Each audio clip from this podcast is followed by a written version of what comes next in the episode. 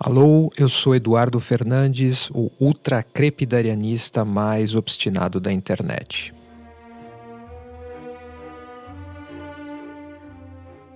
E o Mono Estéreo é um podcast totalmente financiado por ouvintes como você. Se você também quer me ajudar financeiramente, é só depositar qualquer quantia em pix.eduf.me, eduf.me ou então passar no site eduf.me barra apoie e ver outras opções que forem mais confortáveis para você.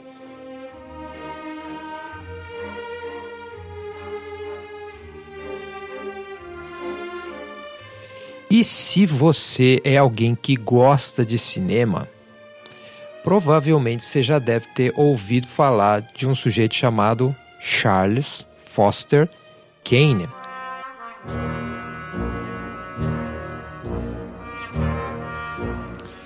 Ele é o todo-poderoso barão da mídia, protagonista do filme Cidadão Kane, que é um dos filmes mais importantes da história do cinema, dirigido por Orson Welles e escrito por Herman J. Mankiewicz. E esse escritor, inclusive, ganhou uma espécie de biografia recente do David Fincher, contando o processo de como ele escreveu O Cidadão Kane. Se você assistiu aos dois filmes, você deve ter percebido que os dois protagonistas, tanto Mankiewicz quanto o próprio Charles Kane, eram duas pessoas que tinham ali um grande padrão de autossabotagem só que apareciam de maneiras muito diferentes. No caso do Mankiewicz, era uma coisa mais é, visível. Ele era um alcoólatra, ele tinha um padrão ali de toda vez que ele chegava numa festa ou em algum lugar que ele precisava se comportar, ele acabava fazendo uma ceninha expressando opiniões polêmicas que faziam com que ele fosse ostracizado, muitas vezes até perseguido. No caso do cidadão Kane, a coisa é um pouco mais escorregadia.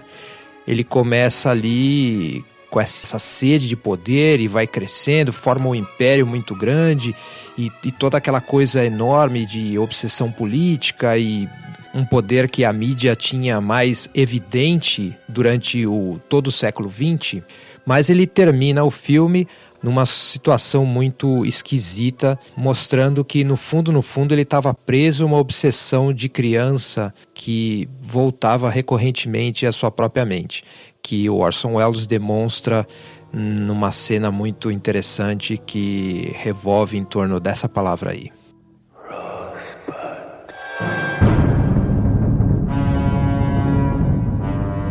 Rosebud implicando um pouco que o Charles Kane foi um cara que perdeu a infância dele, ele não foi de alguma forma dado o direito de ele ser o que ele gostaria de ser, e aí ele criou uma série de ajambramentos psicológicos que foram transformar o cara naquilo que ele virou. Por que eu disse que os dois têm um padrão de autossabotagem? No caso do Monk, é bem visível. Ele estava ali se matando aos poucos, em todos os sentidos, socialmente e em especial fisicamente. O próprio trabalho dele era como se fosse uma tortura.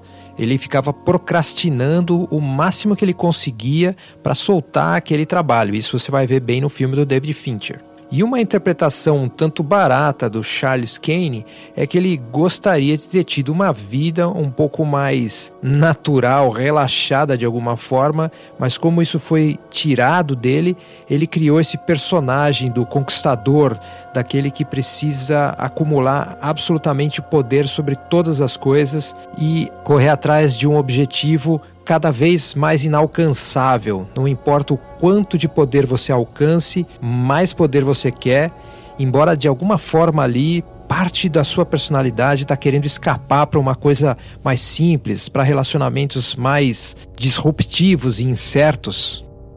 É como se o Charles estivesse nesse loop preso durante muitos anos, num luto dessa infância perdida que o objeto, o brinquedo simbolizado pela palavra Rosebud ainda evoca na sua mente tantos anos depois. E por que eu estou tratando desse assunto? Porque essas autossabotagens, quando a gente vê no cinema, parece uma coisa muito. ó. Só acontece com pessoas que têm ambições muito grandes. Como, por exemplo, fazer turismo no espaço, mudar uma civilização inteira para outro planeta, criar um monopólio de todas as ferramentas de tecnologia existentes no planeta naquele momento. Mas é claro que não, cada um de nós tem o seu próprio Rosebud em volta do qual fica orbitando ali, preso num fluxo gravitacional sem conseguir escapar daquilo às vezes. E muitas vezes a gente tenta atingir os nossos objetivos na vida por conta desses rosebuds. E aí a gente se prende numa brincadeira um tanto perigosa. Por exemplo, muitas vezes uma pessoa passa a vida inteira tentando trabalhar numa área para a qual ela não tem exatamente talento ou ela não tem o desejo de se esforçar tão seriamente para adquirir esse suposto talento ou capacidade técnica, ou muitas vezes a pessoa quer ser a mais produtiva, a mais correta, a mais inteligente, a mais tecnicamente informada de todos os seres, sem nem mesmo reconhecer que está tentando fazer isso. Ela não consegue suportar o caos da rejeição, o medo da falha, e aí a pessoa passa os dias da sua vida se punindo constantemente, buscando esses objetivos muitas vezes inalcançáveis ou muitas vezes até passíveis de serem alcançados, mas aí você trabalha com um estándar que você persegue que não é um estándar realista. Muitas vezes não é a excelência que você está procurando, você está procurando se auto-sabotar porque você não quer atingir aquela excelência. De alguma forma você está ali se sabotando, criando uma imagem que foi criada, às vezes na sua infância, às vezes na, na, sua formação intelectual, de que você não consegue fazer, de que você não é bom o suficiente, de que você só vai ser bom se você atingir aquele estándar, se você agradar aquela pessoa, daquela maneira específica. E o pior, quando você chega lá, naquela confirmação, naquela validação, você sente um vazio, porque afinal de contas, não é que você queria atingir aquele objetivo.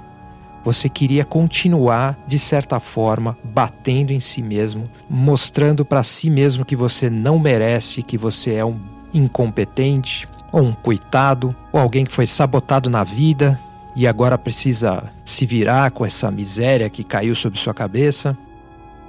É um assunto que a gente não gosta de pensar sobre ele, porque a gente entra nessa automatização do nosso cotidiano. Nós seguimos objetivos sem mesmo parar para pensar o que são eles, para que a gente está fazendo isso. Será que isso é a única coisa possível que se pode viver nessa vida? Eu não quero pensar nisso quando eu estiver prestes a morrer, como aconteceu com Charles Foster Kane.